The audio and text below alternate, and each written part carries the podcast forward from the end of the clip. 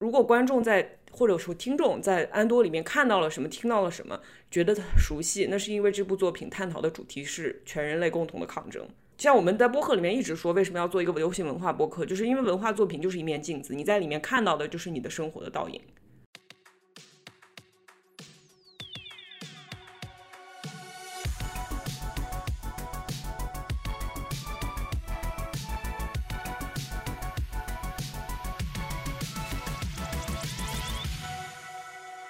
畅谈荧幕中的镜像世界，治愈疲惫的当代生活。欢迎收听流行文化播客《疲惫娇娃 Cyber Pink》，我是小兰，我是乙方。大家好，我是花匠。大家好，我是小杨。呃，对，今天我们这一期节目聊的是《安多》这个电视剧呢，是《星球大战》整个这个 IP 底下的一部，怎么说呢？是可以说是一个衍生剧。对啊，它的那个主角，它是一个衍生电影的衍生剧。对，衍生电影的衍生，它是《星球大战》的外传。《侠盗一号》Rogue One 这个里面的其中一个非主角的一个前传剧，所以它其实，在出品之前，很多人都很不看好，而且再加上迪士尼拍了很多这种衍生剧，然后有好有坏，呃，所以大家就是对它的期待值很低。但是呢，我们我们今天就是非常非常激激动要来聊这个电视剧，因为这可以说是我今年看过的可以排前三的最好的电视剧。对我绝对可以排进前三。绝对可以前三，对，就是在有 Succession 有有那个 Severance 这种对成这个这个前提下都可以排到前三。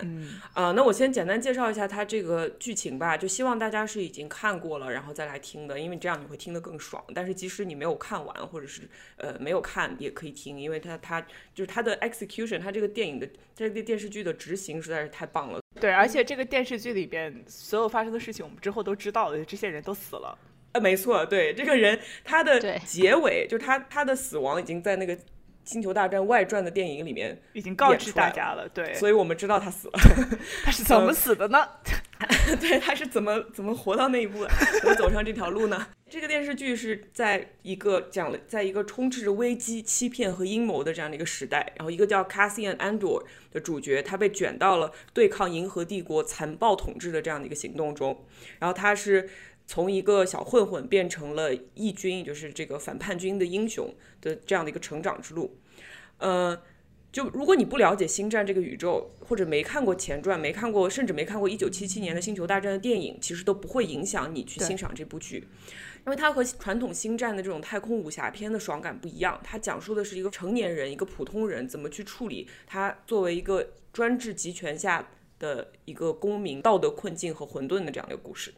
所以我觉得，就对我来讲，伴随着《星球大战》成长的这样的一个人，我非常非常惊喜的看到这个 IP 也随着我一起成长了。因为他现在在讲述的这个故事，不仅是我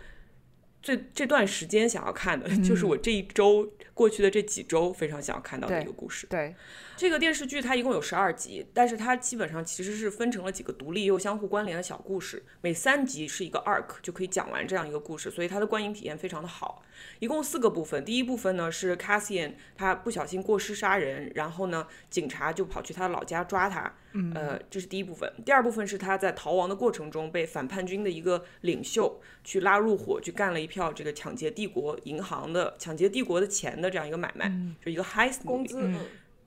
对。工资，然后第三部分呢，就是他，呃，就是他被抓起来了，然后越狱的。这样的一个 arc。第四个部分，也就是整个这个第一季的高潮，是 Cassian 这个时候已经成为了帝国安全部的一个通缉犯，然后呢，他回到老家去，一不小心带领全部的群众，也不是他带领，就是一不小心回到了老家，这个老家就变成了群众一起闹革命的这样的一个故事。嗯，呃，我觉得我们可以先聊一下为什么我们这么喜欢安多，然后这个作品作为一个文化产品，它现在在。呃，就我们现在这个时候出来，它有什么样的反响？因为我一开始是没有特别想要看这部电视剧的，因为我知道迪士尼也在它的啊流媒体平台上推出了特别多的星战衍生剧，然后我每次都觉得，哎，我又不懂星战，就那就算了吧，就不用看。因为之前有 Boba Fett，然后是反正有好几部剧就没有看，然后呢是受到了啊。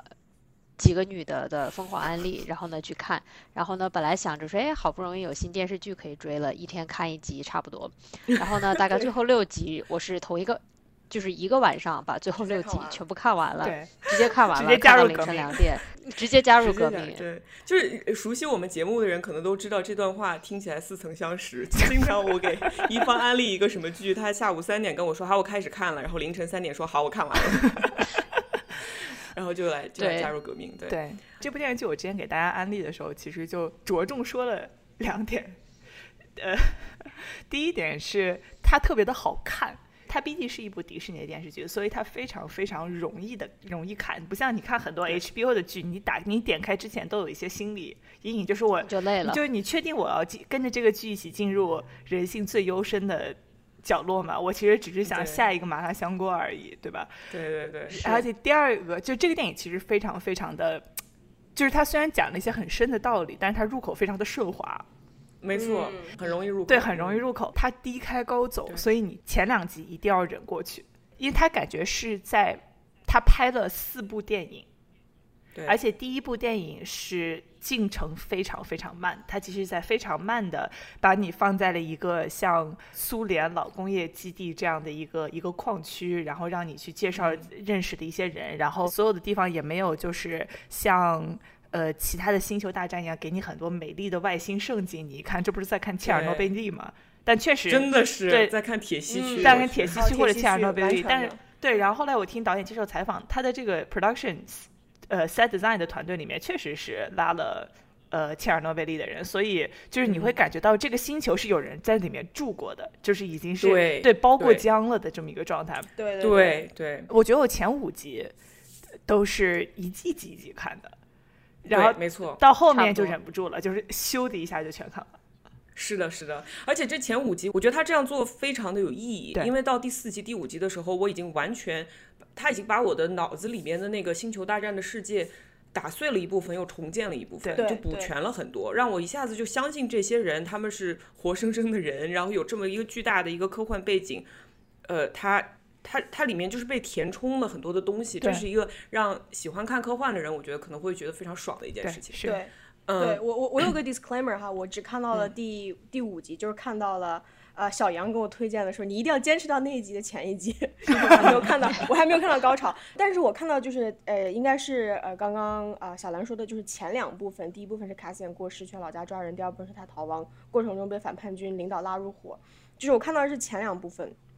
这和我之前看《星战》整个一个系列的观感非常不一样。当我在看《星战》的时候，能看到所有的人，就是下一秒就是 OK，我要开始驾上我的这个，开始开着我的这个小飞船，我要去干一票，我要去参加一个一场战争，然后就开始 biu biu biu biu biu，然后接接下三十分钟就是就都是呃一几几几几万架这个各种各样的飞船，然后战斗机，然后在这个宇宙当中 biu biu biu biu biu。但是在这一部剧当中。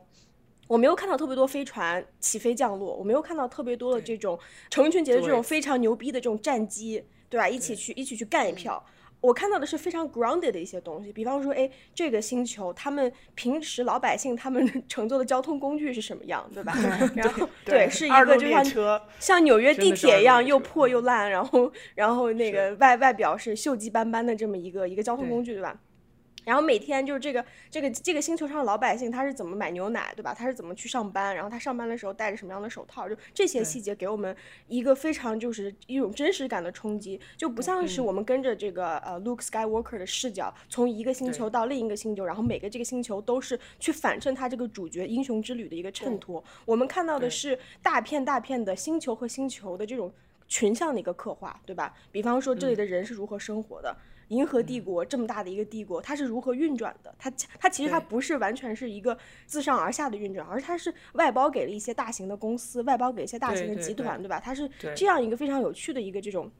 经济的这种运行方式。然后我们能看到，就是这个银河帝国的经济体系，我们能能从一个怎样的微观视角去去去去观察它，对吧？然后就是这个呃死星啊，然后以及就是银河帝国制造这些非常大的这种工程当中，每个部件是如何制造的，然后每个部件又是如何偷出来的，然后有哪些偷工减料的东西，然后有哪些呃 腐败的事情，对吧？我觉得我们观察到都是这些非常细节的、非常有趣的东西，所以我觉得这个就是整个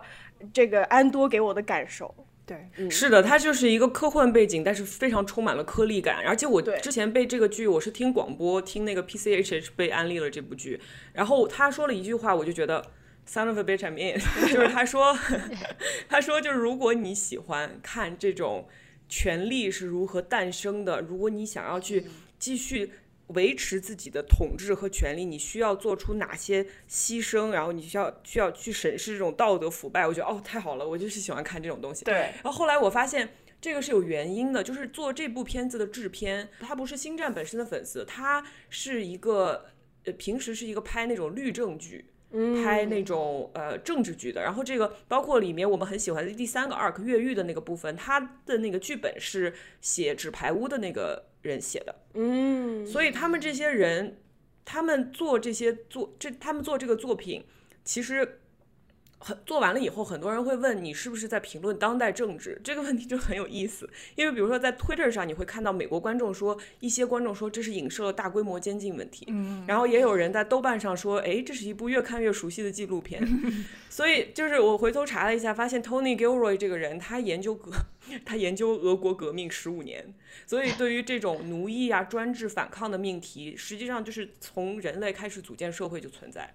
然后所以说，如果观众在或者说听众在安多里面看到了什么，听到了什么，觉得熟悉，那是因为这部作品探讨的主题是全人类共同的抗争。对，像我们在播客里面一直说，为什么要做一个流行文化播客，就是因为文化作品就是一面镜子，你在里面看到的就是你的生活的倒影。没错，就是我觉得，尤其是我我们这一代人，就是就像小兰说的，我们是成长在这个星战的各种各样的衍生剧的这种环境之下，我们成长在非常多的这个啊哈哈利波特的同人文之下，就是它这个剧的宇宙其实早就已经蔓延到我们生活各处了。比方说，我们想要去呃去形容一个可怕的一个 manager，我们就会说这个 manager 是那个乌姆呃里奇，呃对，乌乌姆里奇。然后，比方说，我嗯们要说这个、呃，这个这个这个这个这个人他是一个学霸，然后我我们就会说他是好 man，你就是我我们对于这样的这种 reference，我们对于这样子的东西信手拈来。嗯，这是一个非常高度抽象的一个世界，每个人物也都是高度抽象的，所以就是当我们可以把这个东西直接就挪来，然后去填进去我们想要去填的东西，去表达我们就想要表达的东西，是不需要额外给观众增加任何知识背景的，就是 OK，这就是星战的世界。然后现在我演绎这样一个故事，你就懂了。其实这是一个非常简单、一个非常非常高效的方式去去在这么一个高度抽象的这种故事框架当中去真正传达你想传达的东西。对对。那最后一句，如果你就是还需要任何 convincing，主主角真的很帅，主角真的很帅，主角真对，的从 Narco Mexico 了走出来的，就是 Narco Mexico 真的给我们带来了很多个火辣的这种太拉火辣了，Padre 拉拉美 daddy，然后给拉美领袖，拉美领袖，对对我给我给一方发，我说哎新的 daddy，一方回一个新的 daddy 词出现他了嘴，Padre。他对，然后就拉踩一下 Han Solo，就是我不喜欢 Han Solo 这种类型，我就很喜欢安朵这种类型。嗯，就是干革命干着干着，然后突然长出了胡子，然后大家就哦，嗯，那我们来说一下，就是 Cassian Andor 这个人是谁吧。就是 Cassian Andor，他在故事的起初是一个那种典型的这种在专制制度下苟且偷生的人，就是这个铁锤还没有锤到我头上，或者锤了我几下，但是我还能活着，对那我就继续苟且的活着。对然后用那个创作者本人的话，他说这是一个对一切事物失望的愤世嫉俗、自私自利的失败者。他不相信自己能够推翻一些很宏大的东西，所以也不认为有什么比让自己的日子过得舒服一点更崇高的追求。对我们太原 我们太原人为，我们我们太原我们太原管这种人叫做哦叫做叫做逼斗油子。逼，斗油子，逼斗油子，对，就是逼豆油子，对，就是他的他的人生中非常重要的一个部分就是挨打，对，他很好吃的样子。因为他在大，因为他闲，他在大街上对。晃来晃去找事儿，然后别人就看他不爽，街溜子是吧？该溜子对，不是他，他真的挨了一个逼斗，就是他的 好朋友，他是的，他的好朋友直接给他一个逼斗，说你回去就是你好好工作，你就回去养你妈，你不要在这里什么干干这个干那个，搞事儿。你你他妈昨天晚上又干嘛了？你让我在这儿撒谎，然后就是怎么怎么样？对对你他妈把我牵进去，你牵牵扯进去你的这种傻逼生活当中，就是他朋友直接给他一逼斗，当街给了，而且是 对，而且就是按照呃西安这种人叫做行人儿，就是闲人儿，他是个闲人儿，对，老大爷下象棋，然后安德他就旁边一定要去指展场的那种，走马。又给一个大逼斗。老大爷给他一个逼斗，对。而且就我看就非常的熟悉，因为它像一个就这种国企的卫星城，嗯，对的对对，一个街溜子。然后我当时给给给哈娜讲安利了，然后我说我说你你就认识这个人，而且这个人很好笑，就是他被那个反叛军策反的时候，他想要表现自己有一个非常黑暗的过去。他说：“啊，我坐过牢，然后我还打过仗。”然后那个反叛军一眼看透，他说：“你打仗的时候，你就是个炊事兵，对你是个炊事班的那个是个少管所。”然后就 一眼就被看透啊，就是就是坏都坏不到哪儿去，坏都坏不到哪里去，坏不到哪里去的。他不是一个英雄，不是不是，他不是一个英雄。对。所以他住的这个世界是个什么样的世界呢？之前像你们说，他就是在一个那种就是像国企工业城市这样一个卫星城里面，呃，待着，所有人都认识所有人。然后这个这个从这个小的地方，你就可以看出整个 empire 它到底是怎么存在的。就我们一直听说银河帝国很很邪恶，但是银河帝银河帝国它到底它的统治的正当性来自哪里？它统治的策略是什么？就这部剧它给你展示了，它不是告诉你，而是给你展示了，它就是。一个经典的一个模式就是他去土著的这个呃星球，把土著居民赶走，然后榨取当地的资源，然后呢再用这些资源换取跟这些企业的合作，要求这些企业绝对忠诚于政权，然后呢呃还有其他的方式可以免免费获取劳动力，就比如说通过大规模监禁。对。然后当然他这样的做法会引起很多人的不满，那么他就会呃不惜一切代价去打击这些意见者。对。然后其中非常重要的一个手段就是他会摧毁当地的文化。对。他去统治完一个星球，第一件事情先把这个球的钱，这个星球的钱全换成 Empire 的钱，嗯，然后抹去你当地文化的各种多样性，然后以此来抑制人们独立思考的能力和对自由的渴望。这些就是在哈娜，你马上会看到那集里面的一个小孩儿，他去参加反抗反抗反叛军里面有一个就根本不能打的一个小弱鸡，但是他写了一个 manifesto，这 manifesto 里面讲的就是为什么我们一定要做个体，因为你做个体本身就是反抗的一部分，嗯。比如说安多本身，安多其实是一个帝国的孤儿，就帝国让让他成为了孤儿。对对。他的那个星球，我们一看到就会闪回嘛。前三集之所以会慢，是因为它有两条线，一条线就是他在现实生活中的线，一条线是他曾经怎么离开他原本的星球的。其实就是帝国发生了一个非常恐怖的一个事件，我们不知道是什么事件，但是这个事件让这个星球的所有成年人都死了。所以只留下了一群孤儿，然后他们就用那种非常原始的手段想要保保护自己，然后在最后这个安多被呃 Marva 还有他的养父捡走了，嗯，剩下的人应该就是全部死掉。对，是从帝国的角度上来说，所有的星球的功能都是只有他们的资源或者他们的战略资源，所以对于当地的文化其实是一件碍事儿的事情。这都是加引号的非，对，都是加引号非必要的。就比如说，在第六集，他们其实是在利用当地的一个习俗来去掩盖他们的这个害死他们抢钱这件事情。然后这里面就有非常多非常非常有趣的，就是这种统治者和被统治者之间的互相的这种小的。对话就比如这种统治者作为开化的人，非常轻蔑看着当地人，你们身上还有奇怪的味道，你们有做一些莫名其妙的，也很很落后、很落后的这种这种这种东西。哎呀，好像也他们也不知道自己在做什么，在这边乐呵呵的，在这边唱歌跳舞，但是他们又会去加引号的赏给他们，就银河帝国可以赏给你一些有当地特色的庆祝活动，但这都是非必要，都是可以随时被拿走的。然后包括在 Marva 的葬礼的时候。人家说，按照我们的习俗，我们要这么办，银河帝国就一定要往后推一点儿。看起来是好像两者取了一个中间值，但实际上是必须强迫当地人折损一点自己的丧葬习俗，来显示出谁是统治者。没错，没错。然后在这个呃，就是那个 The Eye 的那一集里面的这些，呃，它它相当于是让你一个非常当地的一个传统的活动变得非常的困难。他不是不让你做，他就是用各种官僚的东西来压你，让你的这个生活非常不方便，把你这种非常自然的，就是作为人类的行为变成他统治的一部分。就文化庆典要申请一个许可，就像农民下地要申请一个证书，就这样日常的搓磨中，人们会慢慢的习惯自己是被统治的，对，然后慢慢的就是接受他的这套这套统治，对，是。包括奥张尼他们本身是一个非常神圣的一个山谷，他们本来是住在那儿的，结果帝国的人来了之后呢，然后呢是修建了一个大坝，然后就是把本地人给赶走了，所以本地人每次来参加这个庆祝活动，必须要就基本上就是万里长征，对，要一直一路走过来。是的，它里面还提到了一件事，一句话是说来的人越来越少了，就是每一年。就是必须说，本来这些人就已经住，就像刚刚一方说的，本来这些人就住在这个地方，他出门就可以自然的进行他们生活中一部分的这样的一个庆典。但是，首先先把人赶走，然后说你必须有组织的，你有一个有个领导带你过来，而且必须在这个时间你就得到。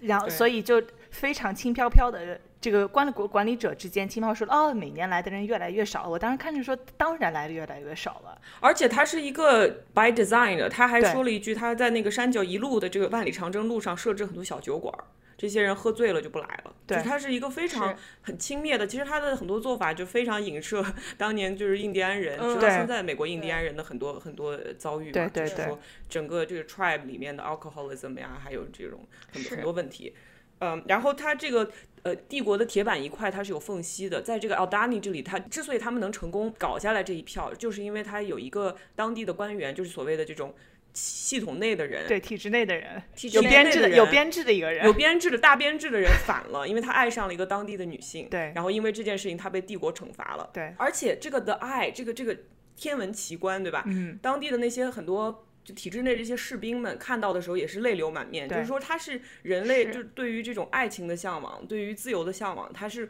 对于美的向往，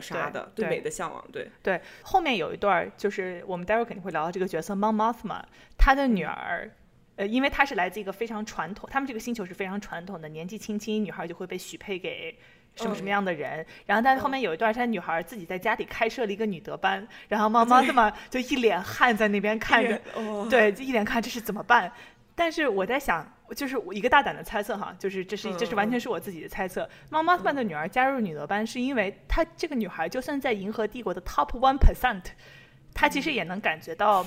文化的多样性在这样的帝国里是逐渐被抹杀的。就她自己做，她自己对于她。来自这个星球的人的身份是感到在 Croissant 这样就在 Croissant，Croissant，在 Croissant 这样的地方是不安全的。打东边来了一个 Croissant 是感觉不安全的，所以他产生了保护自己文化的紧迫感。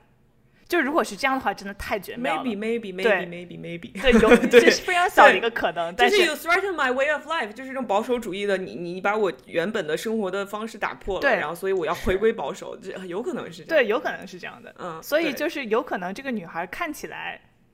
她是更加保守的，但实际上说不定和她妈妈最后一起跳反了呢。有可能，有可能，有可能，有可能。嗯，就是这整个这个剧里面，他虽然是讲银河帝国的，但是银河帝国的 Chancellor 没有出现过一次。他手下的人就做了这些所有的事情，每个人都是啊，我只是按照上面说的办事儿，我只是按照因为什么呢？因为到底 Chancellor 是谁根本不重要，就算 Chancellor 他是一个，他是一他一个狗，没关系，Palpatine 就是只狗也没关系，而且 Palpatine 他是当选，他是选上了，对对，他雷鸣般的掌声，雷鸣般的掌声直接夺去。所以他是谁？不投反对票，怎么来的不重要，他只是这样一个系统的最顶上的那个人而已。对对，而且银河帝国这个里面的人，他们很有能力，对，很有能力。对，你看到这个 ISB 的人很有能力，ISB 里面那个领导就是那个老头，他好厉害。对，而且我觉得，哎，这个会我也可以这样开。对对对，改革开放四十年，全都全都是靠他们。就底下那些人的小九九，他们那些就是互相竞争，他能够。他能够一眼看透，而且这个 d j Mirror 这个女的，她自己到底是一个像那个另外那个所谓的反派那那个小小小小小白脸，他们两个人都是银河帝国的统治的维持者，对吧？但是，但是 Cyril 他是一个，就用我们的话来说，他是个小粉红，他是一个真的相信这一套的人。然后 d i r a Mirror 可能只是一个很有野心的一个女的，对，她可能就只是想当头。她事业上非常有野心，事业上非常有野心的一个女的，没错。但是他们两个人，就你不管他是因为邪恶也好，就没有人是真的出于邪恶来才去维持这个统治的，他就只是整个这个统治里面的一部分。对，因为星战本来这个电影当时拍出来。其实银河帝国本来就是 Third Reich，就第三帝国的缩影嘛，所以说对，所以呃基本上就是瞄着他做，所以第一张 mirror 大概出现，大概出现在镜头上出现五分钟，我就说哦，就是这是阿伦特写的那个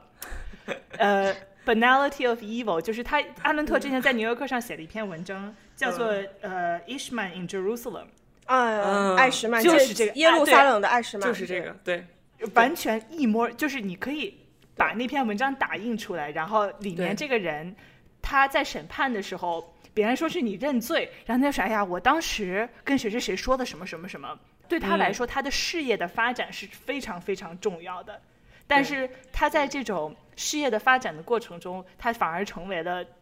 帝国的那个对帝国最大的罪人之一。没错然后最后没错汉克阿兰特说，他不是一个不聪明的人，但是他不想想自己在做什么。没错，这就是你很容易不去的一种你想很容易不去想。你这么聪明，但是他就他这么聪明，这么得体，他又不是一个怪物，但是他没有在想他自己在做什么。对，我我记得当时阿伦特在描述这个人的时候，就是说这个人他是如此聪明，但是他又是如此的这种空白，就是你在对跟他嗯聊天的时候，你会感觉到一种令人震慑的空白。他，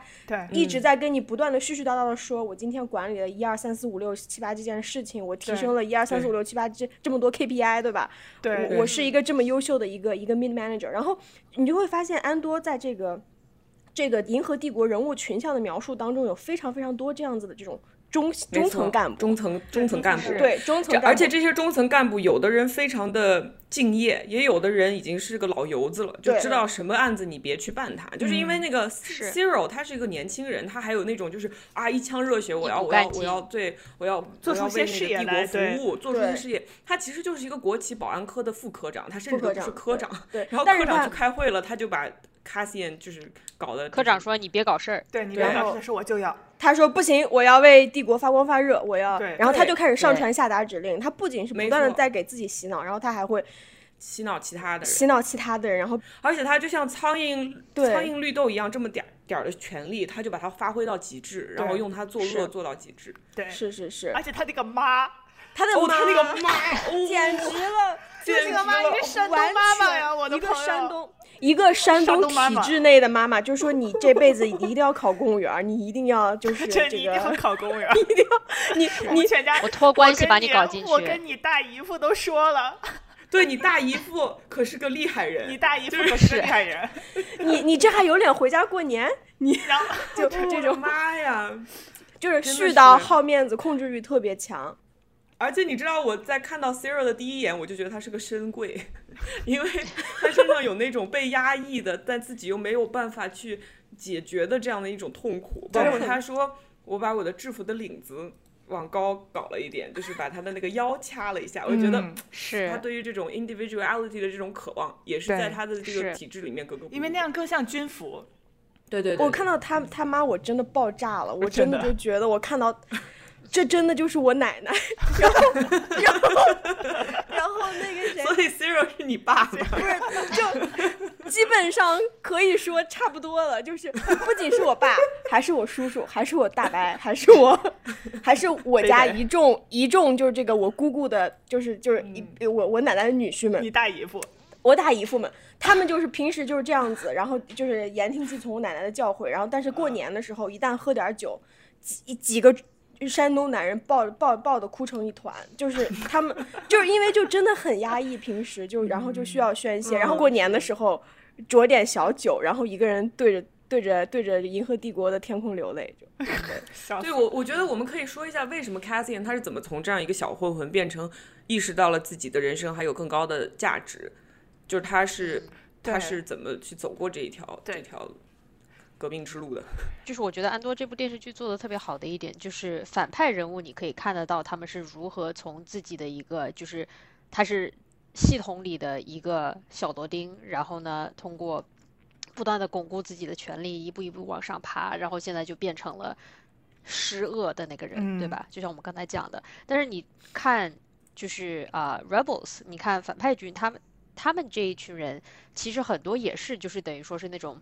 被命运的潮流推着推着，然后你就嗯突然间有一天发现说，哦，我在为，对我就是我已经突然革命了，我就是被参与进来了。对被参与去看他们在嗯对，所以其实这是很，我觉得这是很真实的一个刻画。就嗯像你去看他们那个呃 Aldani 抢钱的那一个团队，对吧？有些嗯人是比如说那个小弱鸡啊，小小弱鸡小弱鸡太可爱了，太可爱啊，了小鸡死了，对，所有人都是他的对妈粉。对，是对，就比如说小妖姬，他是一个非常理想主义者，他是一个理想主义者。然后呢，他专门还写了就是一个 manifesto，说，哎，我们就是我们要为了革命怎么怎么样。然后呢，革命的过程是痛苦的，怎么怎么样，会有牺牲的，怎么怎么样。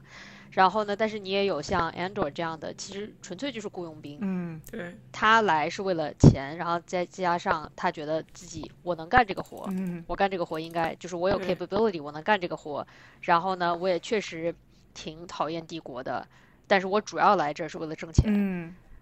对，是。然后你我，所以你看整个电视剧里面安多他这个人的这个人物角色的这个 arc，他从我觉得他是从一开始的他参与完这个抢钱，他其实回他第一反应是回家找妈妈，然后说妈咱们走。就是我，我儿子赚钱了，咱们走，对，咱们去三亚，对，咱们去三亚，对，咱们去佛罗里达，就真的就是咱妈带你坐飞机，真的是三亚，就是东北人跑去了三亚，真的是沈阳人就破案，那然后这样子他妈就可以给别的老太太吹嘘说，啊，我儿子，对，但是他妈，但他妈就是不走，他妈是个倔老太太，一定要在这儿待着，革命老区，革命老区，对，然后一开始安多还不懂，安多说没事儿，那你我给你再给你点时间思考思考，我再去干一票，然后呢，我再回来接你。结果他就是在想去干第二票的时候呢，一不小心被卷入了这个啊，卷入了时代的潮流。嗯，对，因为 Cassian 这个人物的描述方式，其实和星战之前的人物的描述方式是很不一样的。如果你回头看星战的故事的话，会发现它是一个非常二战主旋律的这种电影，因为而且是二战战胜之后，战胜国给自己拍的电影，是很很美国，很美国式的，对，英雄之旅那种，对，英雄之旅。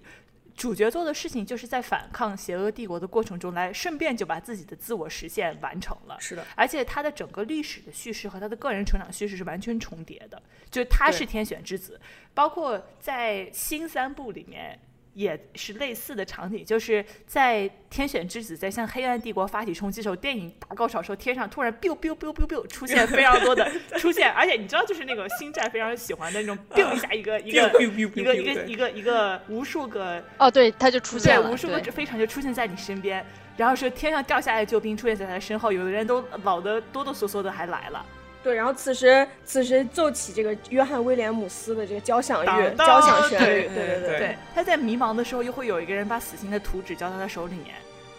因为这个是说去吧，说去吧，就是你你你把这个搞定，我们就 OK 了。我来成就你，我来成就你。因为这是胜利者回头书写的历史，大家都知道结果如何。然后指着一个人说：“这个人，这个人他是马丁路德金也好，曼德拉也好，天行者也好，我们就把他的个人奋斗的结果和一场历史性的结果、历史性的抗争的结果来划等号。”但安多不是这样的一个人。如果你去，他是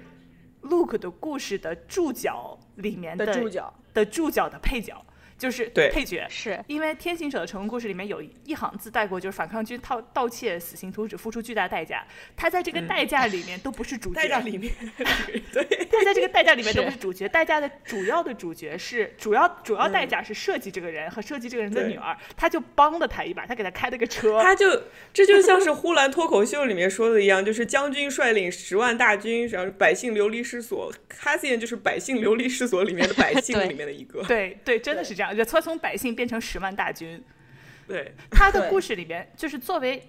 百姓和十万大军，他的故事是没有天行者这样的道德清晰感和道德安全感的。如果作为一个亲历历史的普通人来说，他第一不知道什么是正确的路线，第二不知道什么是正确的历史的选择，所以反抗对他来说不是一个理所当然的事情。所以我我最喜欢这个电视剧的是一个前后的呼应。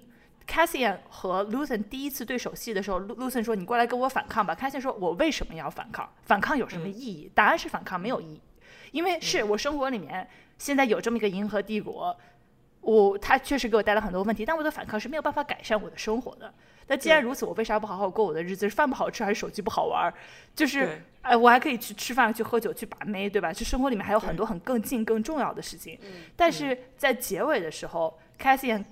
把枪递给 Lucen，看他看待这个问题的方式已经变了。就是如果我现在不反抗，我活着还有什么意义？不是说他之前所做的事情都不存在，他还是可以去吃饭玩手机。没错，对。而且他虽然他妈妈不在，他还有朋友，对吧？他还有前女友，他还可以找第二个太空三亚，他还可以去第二，他还可以继续回太空三亚待。但这个数学是没有变的。嗯，不是说反抗银河帝国的投入产出比发生了变化，因为对于 ISB 来说。他的工作目标就是对作为对任何一个个体来说，反抗的投入产出比都不值得，这个数学就是坏的。但是为什么还会有人反抗呢？为什么 Cassian 最后还是选择反抗呢？因为他意识到反抗这件事情本身就是有意义的，对，而且对于他在作为此刻生活在他这个历史阶段的个体来说，反抗还是不反抗，是他人生中最重要的一个选择。没错没错的。而且我觉得其实怎么说呢，就是编剧真的把他架到那儿了，已经没有办法了。他想走的所有的路都没有走通。他想去太空三亚，他被抓起来这件事情其实比较 arbitrary，对他可能没有被抓，他可能没有那他就度完假他就又回去了，然后对吧？但是他被抓了，这在监狱这样的一个。这个这个这个里面，你面对的是一个绝对权利，然后你面对的选择就是生还是死。当这个选择变得这么黑白分明的时候，你只有一条路了。然后你再出来了以后，你才会发现，就像就像哈娜说的一样，整个世界是个草草台班子，这就是一个更大的监狱。他已经嗯种下了这个种子，但是他仍然觉得我还有一个安乐乡可以回去，我还有一个我值得去保卫的一个一个家，对吧？他还有他还有 Ferrix，结果他回到 Ferrix 的时候，发现帝国的。这个统治无处不在，而且已经威胁到了他唯一在乎的人和事情，而且这些人都愿意孤注一掷的去反抗，所以这个时候他的人物弧光才彻底完整。我觉得就是从 logically 从他的逻辑上，从他的感情上，他都完成了这个转变，所以就这就这很合理。我我根本就就觉得这个里面所有的人物的所有的行为都是合理的，这这是非常非常牛逼。尤其是我觉得，就是他那个 Andor 在那个 Narkina Five 监狱里面的时候，他其实就是在我看来，他一开始想要反抗，其实只是为了出去。他觉得我不能再困在这儿，我要出去赚钱。嗯，他不是说啊，我要为就是为了革命我们走对，他不是这样的。所以你其实可以看到，就是平行叙事，你可以看到 Narkina Five 就是监狱里面那个小头头、嗯 Kino Loy，哎，这大哥演的特别好这他。演的太太好好了了，是啊他一开始还是就是那种说，还有两百天我就出去了，你们谁也别拦着我，我们就是按照这个跟着这个系统行事儿，然后呢，我们干完自己的活，两百天我就能出去了，你们爱怎么就是爱咋咋地。然后他其实后来当大家意识到被监禁的现实其实是你根本无法离开这个系统的，嗯，他们一开始有一个谣有个谣言说底下那层二楼的人全没了，嗯，然后大家就非常恐慌，说二楼的人全被烧死对，二楼的人怎么就全没了呢？然后后来意识到是因为二楼的某一个房间，某一个他们是按照房间来工作，某一嗯个房间有个人以前是四楼的，四楼的出去了，然后呢莫名其妙的又回来了二楼，然后哥们儿就觉得说，我操，我怎么又回来了？是这样子的，就是其实这跟 Cassian 做的那一票也有关系。他做了那一票以后，帝国就开始 overreact，就开始把所有的这个囚犯就让他们不能再出去了，永远不能出去。他怎么嗯做呢？他把这些已经被释放的人，他把他放去另外一个监狱系统，另外一个星球的另外一个监狱。结果就是因为这个巨大的巨大的机器里面出了一个小的错误，他把同一个监狱的人放出去的人又弄回了这个监狱。那大家就认识他，就说怎么回事？原来我们出去释放。是出不去的，永远你就在这个监狱系统里面不断不断不断的就被 cycle，对 which actually 这我现在想想确实跟 美国的大大规模监禁很像。对，非常像。是对对，所以这个时候他们才意识到，我要么活，要么死，就是我要么是对，反正都要死，对还不如对，出去就一条路，出去就 one way out，one way out，只对是有一条路。one way out，真的是。嗯而尤其是最动人的一点，就是那个监狱头头出去呼吸到新鲜空气的时候说的第一句话是：“可是我不会游泳啊！”对就是他们这个监狱是建在水水、建在 海里上的、建在水上的。但是对他来说，你可以看到他那个眼神，这个时候他会不会游泳，他已经不重要重要，他已经知道自己释然。对，就是自己反正嗯就是一条死路。那么我至少死的时候我是自由的。对，就是哎，那一段实在是实在是太太感人了，我的而且天！你知道这这个你们看了在结束之后的有一个十秒钟的彩蛋，我一开始没看，我是后来小兰告诉我有，对我看了，然后当时就是 mind blown。我看完之后，我真的是，我真的是崩溃了。一他们在为什么帝国需要限制这么多人的自由？不只是为了管理，是因为他们需要非常非常多的人工。他们需要人工干什么？他们需要建那个死心。建死心。对对，哦天哪哪！我当时那个看到之后瞬间说太鸡地狱了皮疙瘩都起来了。我这是什么？我说这是是这是怎么会有如此冰冷的文字？怎么会有如此冰冷的文 字？真的真的？你是怪物吗？哦天哪！而且最后 Cassian 他的人生就是不断的在这个系统里面，其实他是一个被囚禁的人，他完全是可以被折损的一个人。他去建设这个死刑，最后死于这个死刑。是的，是的，是对哎呦，，哎，命运真是命运真是 命运真的无常。就就是命无常。就是当你在看七十年代那一部《死刑爆炸》的那个场景的时候，背后 有背后有啊这么多故事，背后大的历故事史和故嗯，事。是的，当时我就觉得哇，爆炸了。耶！我当时觉得啊，耶真的，其实当时为什么他们要干这一票抢钱，很大的一个原因是 Luthen 意识到了这个时候我们需要去激怒银河银河帝国，我们需要看干一票很公开的这样的干一票，让所有对帝国不满的人都意识到宇宙里面是有这样子的一一群人的。而且他们甚至能干成事儿，所以就把那种反抗也毫无意义的这样的一个观点削弱一些，而且他需要帝国去呃 overreact 去去去反应过度，去一下子握紧拳头，这样子虽然更多的人会因此而死，会因此而失去自由，但是才会加速。实际上，说实话，加他就是想要加速。对对他就是需要让群众认认识到，你不能再苟且偷生了。你的这个生活就是这个数学，他想要在另外一个这个等号的右边加一点码了。他想要让你意识到，我现在的生活实在是太不好了，这个活着已经没有我我我其实可以去试着反抗一下。对，然后我觉得这个很有意思，因为这个策略实际上在历史上有很多个革命里面都是有迹可循的，对而且并不是像电视剧里面这样道德上很明、道德很明确的情况，对就比如说在监狱里面，那个二楼的人全部处死了，真的死了。所以他们这些人听到了以后，意识到好了，我我这时候已经没不不需要想了，对吧？嗯我我只有一条路可以出去。但是现实生活中不会存在这么黑白分明的事情。对，很多时候这样一个激发人们去做一个群体行动的事情，它有可能是假的，它很很可能是被夸大的一个信息。比如说像之前我听到这个事情的时候，我我就觉得啊，美国历史白学了，就是 mind blown。就是 Joseph E. Ellis 是一个获过普利策奖的一个研究美国建国历史的一个历史学家。嗯，他曾经写过一本书，讲的就是当时在波士顿大屠杀之前，就是 Boston Massacre 这个引发了革美国革命之前，有一个叫 Samuel Adams 的一个波士顿人，他是 John Adams 的表亲。他这个人就很鸡贼，他从来他希望历史上不留下自己的名字，但是他在历史上有非常浓墨重彩的一笔。就他一直就大肆宣传一个阴谋论，他说英国的皇帝。就英国的 king 不只是想要我们的钱而已，他通过那些法案征税，实际上是为了一步一步把我们这些所有的白人都变成奴隶。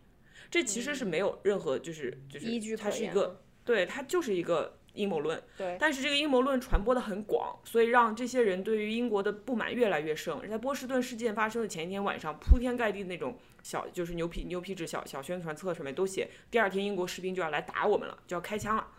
所以就是整个整个城市变成像油锅一样，已经烧得很热。这时候再有一滴水，它就爆炸了。所以就是 美国的革命，当然就是历史还有很多很多其他的因素，但这是其中一个因素。嗯，就很像安多精神的一个延续，就是说。星战里面那种抗争，本来的抗争是很孩子气的那种抗争，就正义战胜了邪恶，然后给你一块奖牌。就是耶，我赢对了，实际上的革命，现实中的革命非常的是非常丑陋的，需要不仅代价巨大，不仅是人们生命的代价，而且会有非常大的道德代价对，会有很多非常上不了台面的事情。对，这些事情就会压在那些有良心的人身上，让他们在前行的时候必须要时刻自顾自顾去检查自己的初心。对，就我觉得这部剧它让我觉得封神的一段，就有很多非常印令人印象深刻的独白，比如说我们刚刚提到 Kino Loy 在鼓动这些囚犯拼死逃生的时候说的那一段话，他的那个情感的递进，还有 Marva 在葬礼上面说的那段话。但是最让我觉得有点 underrated，在我让让我觉得会经常静下来的时候自己去回想的，实际上是 Luthen 说的一段独白。他当时这个 ISB 里面有他一个间谍，这个间谍他扶持了很久，但这个间谍想要想要 get out of it，他不想干了，因为他生了个孩子，他就觉得我的个人的生活代价太大了。对，然后这个间间谍就说：“你到底在不在乎我为了这个革命付出了这么多？你自己为反抗事业付出了什么？”然后那个时候 Lucien 说的那一段话，那段话真的哇，太太绝了！就听完了我鸡皮疙瘩都会起来。I've given up all chance at inner peace. I made my mind a sunless space. I share my dreams with ghosts. I wake up every day to an equation I wrote 15 years ago from which there's only one conclusion. I'm damned for what I do. 他说：“我付出了什么？我付出的是我的，我人生中一切值得让人们活着的一切事情，我都放弃了。嗯，就你人生中美好的部分，值得追求的部分，所谓的幸福，我已经全部放弃了。所以我活着是为了什么？没有什么原因了。就他付出了比自己生命更加贵重的代价，就是让自己必须要活着，对，然后把自己变成一个空壳，把这个革命装进去，这样子才能在他死了以后，某一些人能够继续追求自己个人幸福的这样的一个未来。对就就是对是我的良良心，我的 kinship，我不能有任何伙伴，他的革命伙伴都不是真正的伙伴，他随时可以牺牲他们，对就是是这样子的一个状态。而且他在说这段话的时候，他不是一个这种群情激愤，他自己的 emotion 是一种泄出来，在一个已经疲惫到快要麻木的这样的人的这个周身散发出来的这样的一种情绪。对就他在说这些话之前都没有意识到自己的痛苦如此的深重，对。所以我觉得这才是一个真正的就是革命领袖他的一个一个一个精神状态，而不是哇我是个英雄，夸我死了，然后所有剩下人都在传唱我的传说，就不是这样的一个状态。是，对。包括他之后是做的某些决定，随时都可以牺牲自己的好伙伴，但对于他来说，这只是整个革命的这场象棋里面的其中一个棋子。对是的，对所以他不能有爱人，不能有亲人，他他甚至不能有对自己的任何个人幸福的一些一些渴望和和和牵绊。对，其实我觉得就是这种身处在历史中，并且因此感受到历史的就这种道德的模糊感，在这个电影里面，在在这个电视剧里面，其实说的特别特别好。就像你刚刚说的，就是引发这些事情可能是一个假新闻，对，其实引发就是帝国去把自己的手握得更紧的。你仔细想的话，可能是一个误判，因为是个误是一个判。嗯误判，是是第一段说哦，这个这个安多他是一个很危险的人，这些所有事情他都是连着的。对但是他，你说他有真的是有这么一个机器，他想象中的这样的一个紧密的一个网络吗？没有。但是这个，但这不重要。它相当于它的这种多疑，让这个网络渐渐形成了。对它的多疑让这个网络渐渐形成了，而且帝国会寻寻找类似的原因来去把自己的权力扩大，因为就像那个小孩在 manifesto 里面说的，就是帝国的这种统治其实是不自然的一种状态。对对，它是恐惧驱使的。他所以他需要去，他必然是多疑的，必然是需要不断的寻找理由来让自己感到更安全的。是的，是的，是是的，他害怕的东西越来越多，所以就越来越多的东西可以威胁到他。就而且这是一条必然的直线。是的，因为权力就是就是 that's how it works。对，That's how it works。我想说，就是这个里里面关于革命还有一个非常清醒的一个认知，就是革命是很贵的，对它是很花钱的。啊，是他们之所以去抢这个银行，真的是因为缺钱。就是这个，就是写这个剧的人，他是研究革俄国历史的，俄国革命的嘛。他其实这个 heist 是有历史上真实的，呃，有迹可循的，是一九零七年那个提夫里斯银行抢抢劫案，就是斯大林去干的这一票，干这就在列宁的。同意下干了这一票，然后把钱给了列宁，就 literally 就就是当时这个革命需要钱，然后他们就要去干这么一票。然后这个里面关于这个 revolution 它的资金的来源，另外一条解释的线就是 Mount Mothma 这个人。Mount Mothma 可以说是整个这个反叛这个反叛的运动里面最身居高位的一个人，他是银河帝国的一个议员，金对吧？对，金主，嗯，而且他自己是个贵族出身，他家里很有钱。对。其实不不只是 Mount Mothma，就是任何的在这个 Coruscant 这个地方的视角，你会发现银河帝国有相当一部分人的生活质量是非常高的，就不只是贵族，然后包括就是中产，他们的生活质量其实就是是。哎，街道很干净，然后就是大家很多人过的是非穿的也很漂亮，大家是非常舒适的。但是 Mothma 有一段戏我觉得特别特别好，是他和他年少时的朋友的那个对话，嗯，就是他们俩他们两个互相试人探，互相试探，互相政治出柜，但是没有一个人是说到说到所有的东西，但是嗯就是互相意识到了你。就是我怎么能够在不说你好，我在为反反叛军提供资金 的这个情况下，把通过展示出这种拥有不同证件给他心理上、整个生活状态上带来的成本、带来的磨损，只是展示出了一些这些东西，嗯，然后两个同类就可以相认。就是那个银行家说：“我我其实不是很想在这儿，嗯，我我不其实喜欢你们这种人，不是对，就是很 很很谨慎说，哎，我如果有选择的话，哎呀，其实就在这儿，嗯，哎呀，嗯，我我妈怎么怎么喜欢来 c o r 对我我觉得我要是真的跟你说，就是我现在觉得是什么样子，有点，嗯，你可能不是很喜欢。妈妈嗯这么说，嗯，我跟你说的话，你可能也不是很喜欢。嗯，然后他们这个眼神就对上了。两张对上就是对。其实，但是这个很真实，就是你拥有你和身边的人拥有不同证件的话，讨论这种不同证件就像出柜一样，是的，真的而且要互相慢慢的试探对，互相慢慢的试探。而且即使你是都是反抗的，你中间还有很多不同的派系，对就像派 Lucen 系说的，对各种各个整个这个银河的各种角落里面都有一些对帝国不满的人，但他们其中有的人的动机可能是你不喜欢的，有些人可能是那种非常疯狂的这种反政府主义者，就是嗯这些人在某些时候你都需要在一起做一些事情。对，所以那个银行家就是你不要告诉我，你不要，对，你不要告诉我你是哪一派，我我不需要知道，但是我肯定会给你帮你。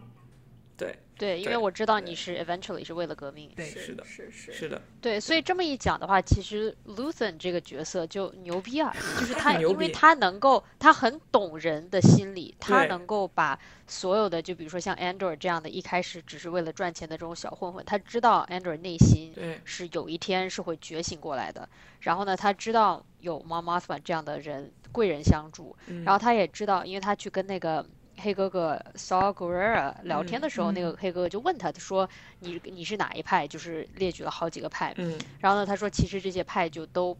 最后为了革命的话，其实你站哪一派是不重要的，但是他得知道根据你的这种。你是哪一个派？你会做出怎么样的行为？那么你做的这样的行为会对革命有怎样的影响？所以他就是哦 Luthen 整个人的这嗯种布局，你想想，对，Lucen 是在是确实是在下一盘大棋，而且我觉得他真的确实随时可以牺牲 Cassian。他这最后那三集他跑去 Ferrex 是为了把 Cassian 给干掉，因为对 Cassian 看到了他的脸。对，哎，我觉得我其实可以期待一下下下一季会出现什么，因为我们在 Rogue One 开头遇到安多的时候，他其实处在一个很麻木、很痛苦的一个状态。嗯，对，就是他在这一季结束之后燃起的革命热情，我们知道一定是会熄灭的。对，我觉得就很像是，很像，我觉得也不是说像 Lucian，就是他他会经历一个哇，我找到了我的理想，我找到了人生的意义，到意识到这个意义不存在，对，然后但就是该干嘛还得干嘛被锤的一个状，态被。锤到一个 pop 的一个状态。对，所以我很期待下一集的安都会怎么处理这个这个成长弧线。我嗯觉得其实你刚刚提到的一点就是一个可能性，就是当你把这些所有人都聚到这些所有的反抗的人，他们会互相走到一起，他们之间会会会有对话，会有碰撞。那比如说，你把一个虎扑男和一个女权女放到一起，这时候你们俩要一起去干一票，对，这俩人首先先把对方就掐死了，对吧就？先掐死，对，对，就是这种内耗。对这种 内耗，但是你完全是可以想象，就是在下一集里面，我完全就你把 Mon Mothma 这样的人和 Saw Gerrera 这样的人放在一起，他们对同一个对任何一个事情看待事情的方式就会非常非常不一样，而且绝对不是你更激进，我更手软这么简单。不是这么一回事，嗯，所以对我也很期待第二季。然后那个制片人他说，他们现在就一群人窝在一起写第二季，然后就都穿着一个，就身上都开始换成衣服，衣服上面写着 “One Way Out”，就是不写完谁都别给我走，写完不不让写完走出不去。对，不写完不让走。那那我们在门口等着，就是不写完不写完，我们也不能让他们出去。对，对，我觉得可以。给他接个管儿。给给他接那个管儿真的非常，我现在就很想要那个管儿，就咵拉下来，在床上霍霍吸两口就上班儿。没有真的，你知道吗？我昨天在就是我坐在沙发上嗯打游戏，然后呢，我不想起来伸手去拿我的水然后感觉特别口渴，需要一个管儿。这个时候就非常希望有那个管。就我我觉得就是这个剧看到最后，你会意识到它还是一个迪士尼剧。就比如说，它虽然是迪士尼整个可以说历史上第一对正儿八经在谈恋爱的一对拉拉，这一对 lesbian 是是在这里面出现的，但是这个电视剧里面没有性。对，就就是他这这群很累很疲惫，生活中没有什么其他乐子可找的成年人，肯定会成天没有，性爱 他们肯定会成天搞，因为太累了对，对，因为迪士尼的原因，不让他们不让他们那个。而且我觉得就是这个，我要说到迪士尼的话，我觉得迪士尼这个嗯。怎么说呢？它它虽然是一个 evil corporation who's only after money，但是它也允许了这个创作团队在这个尽可能的情况下去发挥他自己的一些特长。对，对，然后我觉得这个剧呢，就是它虽然说是星战，不是星战的死忠粉去创造的，但是他的创造团队里面有很多星战的死忠粉，这些人就是为这个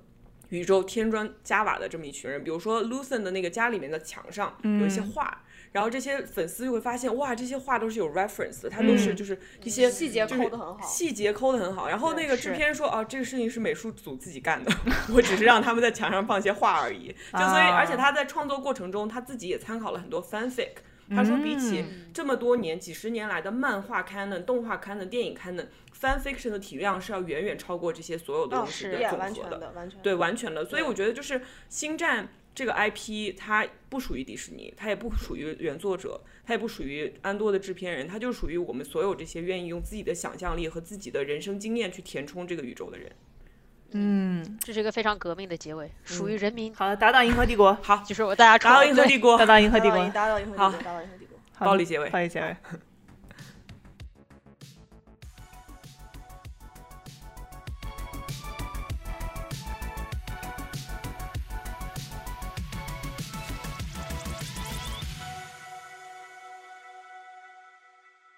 看看谢安卓这个人，你就知道这个男的这黑